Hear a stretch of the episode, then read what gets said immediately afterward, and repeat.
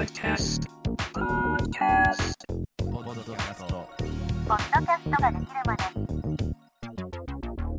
ポッドキャストができるまで、どうも、ポッドキャストプロデューサー、ピトパナコンです。この番組では、ポッドキャストを配信している人、やってみたい人に役立つ情報を共有していく番組です。今回はこんなテーマでやっていきます。ポッドキャストで収益化する12の方法。最近ですね、この番組、ポッドキャストができるまでは2ヶ月連続で収益を上げています。しかもですね、3月の収益に比べて、4月の収益はなんと60倍になりました。すごいですね。めちゃくちゃ成長してるスタートアップくらいの成長率なんですけど、まあとはいえね、この成長の実態を言ってしまうと、吉野家の牛丼一杯がジョジョ園のディナーになったくらいのですね、60倍なんですよ。まあ、って思うと、ああ、だいたいこれくらいの額かなとか思うんですけど、とはいえですよ。とはいえって今日多いですね。とはいえですよ。ポッドキャストを配信して1年、まあ裏方でね、作ってる番組より早くね、この番組が収益したっていうことは若干複雑な気持ちではあるんですけど、今回の配信はですね、僕がどうやって収益を上げたのかっていうのと、そして海外のポッドキャストを参考にですね、具体的に、ポッドキャストの収益化の方法を12個をですね、話していこうかなって思うんですけど、えっ、と、12の方法って言ってるんですけど、直接的な方法が7、間接的な方法が5あるんですけど、ポッドキャストでは7個紹介します。で、ノートで記事として売ってます。概要欄のリンクからも飛べるんですけど、おかげさまで、どんくらい売れたかで言うと、えー、ちょっと高いラーメン屋全部盛り一覧を全部盛りしたくらいの金額にはなりましたね。ノートの売り上げで。はい。しかも今回のノート、まあ、200円なんですよ。200円でこんないい情報買えるのっていう感じなんで、ぜひね、まあ200円だし失敗してもいいかって思って読んでもらう気持ちの方が僕としてはありがたいんですけど、まあ今回喋ってる内容を実践すれば間違いなく誰でも収益を上げられるんじゃないかなって思ってるので、ポッドキャストで収益を上げたいって思ってる方はぜひね、最後まで聞いて、なんなら記事まで購入してくれると嬉しいです。はい。まずはですね、この番組、ポッドキャストができるまでがどうやってジョジョ園のディナー分の収益を上げたかっていう話ですね。まずは、吉野家の牛丼レベル収益編から話していこうと思います。ここに関しては、あの、ノートで、ただで読める部分としてはもう上げてるんで、記事としても読めます。で、3月の配信で、すべてのポッドキャスト配信者が買うべき収録機材、Zoom P4 は、ポッドキャストの収録を快適にするっていう回をやったんですよ。この回はですね、今今回の収録も行っている機材、Zoom の P4 がいかに素晴らしい機材かっていうのを紹介していく回で、Zoom P4 を興味ある方はぜひこちらのリンクからご購入くださいっていうので、Amazon のアフィリエイトリンクですね。を入れたんですよ。そしたらですね、1名買ってくれたんですよね。ありがたいことに。はい。っていうのと、僕のリンクを踏んで別の商品を買った方が2名いらしたんで、すごいですね、Amazon のアフィリエイトって。なんかリンク踏んで別なの買っても、なんか俺にアフィリエイトがちょっと入るっていう仕組みだったんで、ああ、そんな感じねっていうので、僕は初めての収益化を上げることができてですね、吉野家の牛丼1杯分くらいのですね、収益を上げることができました。では、1ヶ月で収益を60倍にできた理由っていうのはですね、まあ一言で言うと単価の高いコンサルですね。こちらで収益を上げました。まあ詳しくは書けないんですけど、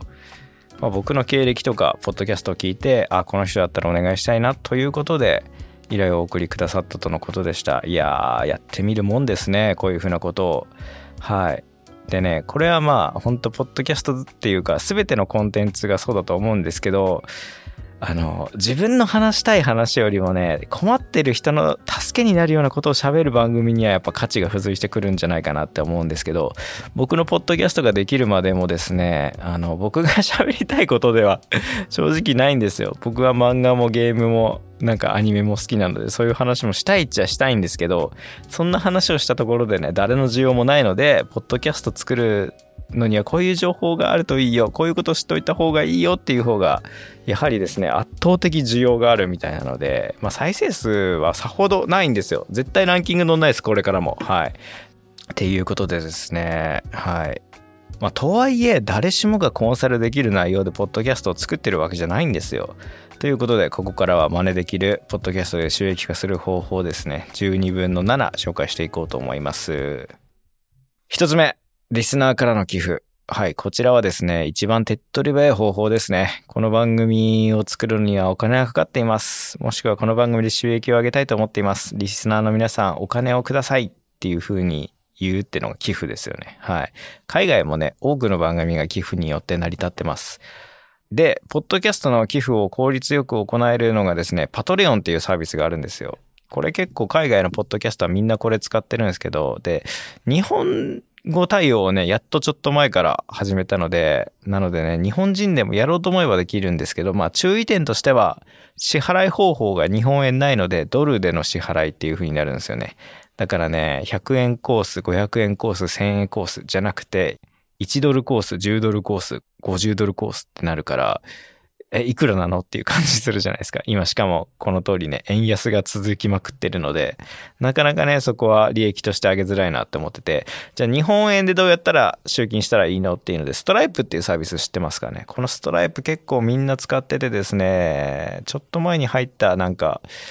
オンラインのなんだあれは。なんかオンラインの TikTok のなんか情報を教えます系のコミュニティに僕は一時期入ってたんですけど、それの集金ツールでストライプってのを初めて知ったんですけど、まあ調べれば調べればほどね、みんな使ってるというか、ゆる言語学ラジオとか古典ラジオのドネーションもこちらのストライプを使ってますね。で、寄付をお願いするときのコツっていうのが実はありまして、寄付したお金を何に使うかっていうのを明確に言うとですね、出してもらいやすくなる傾向っていうのが海外の記事でありました。で、まあ日本でもね、この方法で成果を出してる番組は確かにあるんですけど、だけどね、お金出してもいいって思うリスナーは全体の1%なんですよ。100人聞いてたら、まあ1人は出してくれるっていう感じで、結構これ僕の番組も当てはまってるかなっていう感じで、まあ今全体のリスナー数が、そうね、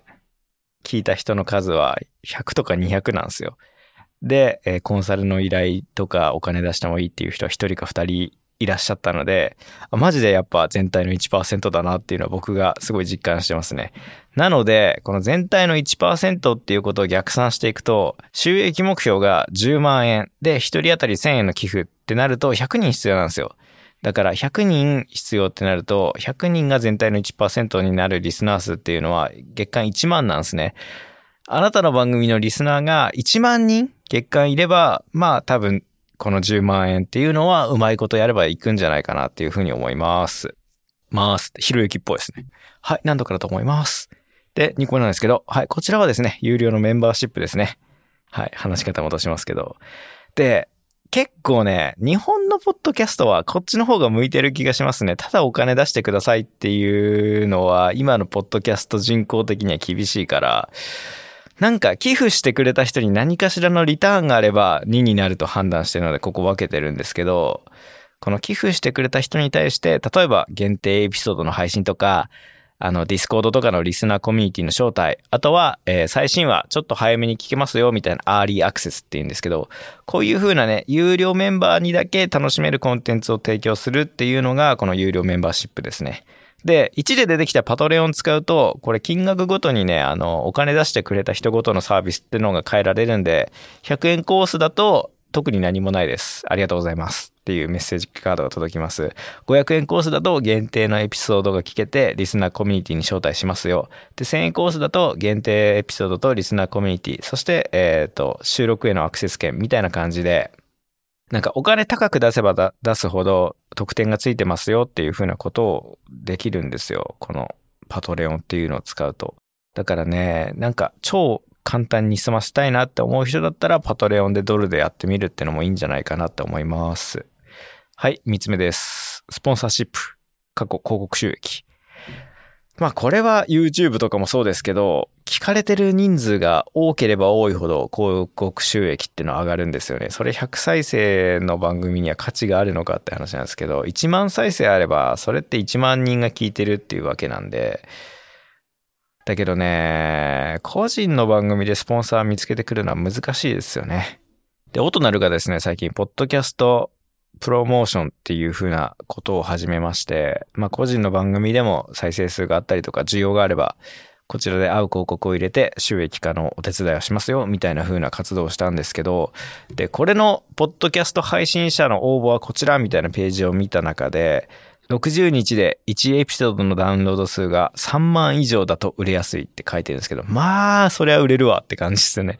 60日で3万再生って普通に YouTube でもいい感じの数字じゃないって僕は思うんで、応募してみてもいいんじゃないかなって思ってます。4つ目、プレミアムエピソードの販売。こちらはですね、海外の例なんですけど、例えばインタビュー系の番組をしてるってなった時に、超有名人のゲストがブッキングできました。ってなった時だけ、そのゲストとのトークを、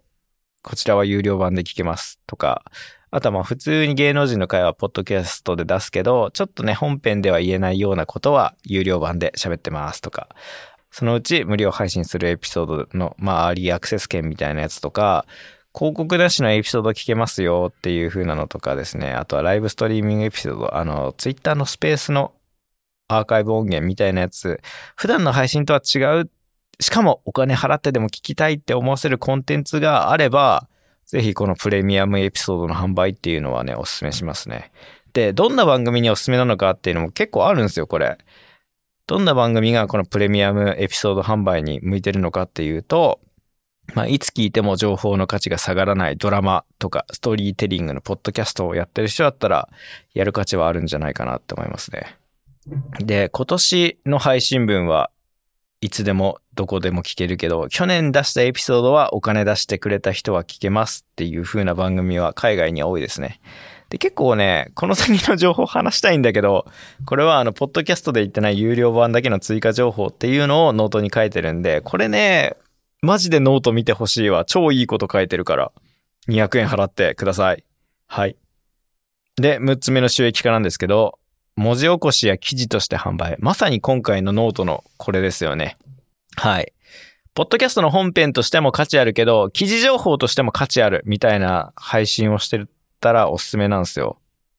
まあ、例えばなんですけど、あの、脚本がしっかりしてるラジオドラマ系だったら、音で聞いても楽しいけど、字で読んでも楽しいっていうんだったら、小説として楽しめるので、まあ価値あるし、あとは英会話系の語学学習チャンネルはですね、やっぱ綴りとかっていうのは、やっぱ記事情報で見た方が確認できて、売れる可能性大ですね。で、こちらでもですね、あの、ノートの記事で、でしか書いてない、例えばっていう具体例、すっごい具体例をちゃんと書いてるんですよ。どんくらいで売って出すと、こんくらいの収益上がります。で、それはこういう番組ですっていうのを書いてるんで、ぜひ200円出して記事書いてくれると嬉しいです。で、7つ目ですね。7つ目は、YouTube にビデオポッドキャストをアップする。はい。こちらは YouTube の広告収益ですね。まあちょっと、ここもハードル高いっちゃ高いんですよ。広告収益を出すためには YouTube の登録者数1000人、総再生時間4000時間というハードルを超える必要があります。まあだけどね、映像付きで話して内容が良かったりとか、喋ってる人が有識者でまあ伸びるし、切り抜きをね、誰かが作って拡散されるっていう風なメリットもあるんですよね。このビデオポッドキャストは。だから割といい感じに育ってくれれば、手放しでも勝手に切り抜きができるっていうのはすごいいい文化だなって思ってるんで、実際あの、ひろゆきの切り抜きポッドキャストっていうのが一時期あったんですよ。ランキングめっちゃ伸びてんなって思ったんですけど、なんか突然消えちゃったりしたんで、あの、上げてる人がビビって消したんじゃないかなとかも思いましたね。はい。はい。というわけで、7個ご紹介してきました。残り5つは、はい、記事を買ってくれた人向けですね。で、僕が収益化を上げたこのアフィリエイトとコンサルっていうのも書いてるんで、実質記事では、まあ、超詳しく書いてますけどね、この記事と、記事じゃない、アフィリエイトとコンサルじゃあどうしたらいいのかみたいなことも書いてますし、残り3つの間接的なポッドキャストで収益上げる方法っていうのもぜひね、見てほしいなって思います。はい。というわけで今回はですね、ポッドキャストで収益化する12の方法という回をお送りしました。はい。というわけでですね、はあ、楽しいですね。最近、最近、この番組を聞いてますっていう人が、なんか、増えましたね。嬉しいです。はい。あ、この人も聞いてるんだっていう風な実例をいただいたりとか、ゴールデンウィークにはですね、なんかその人、あ、え、僕をホームパーティーに呼んでくれるんですか？みたいな、あの、イケイケのポッドキャストを配信されてる方からですね、ご招待いただいたりもしたので、やっぱね、この番組半年休んじゃったんですけどね、休まないで続ければよかったなっていうのを今になって後悔してるんですよね。あの、熱って超大事だなって僕思ってて、情熱ですよね。これは、あの、今から話すことは本当に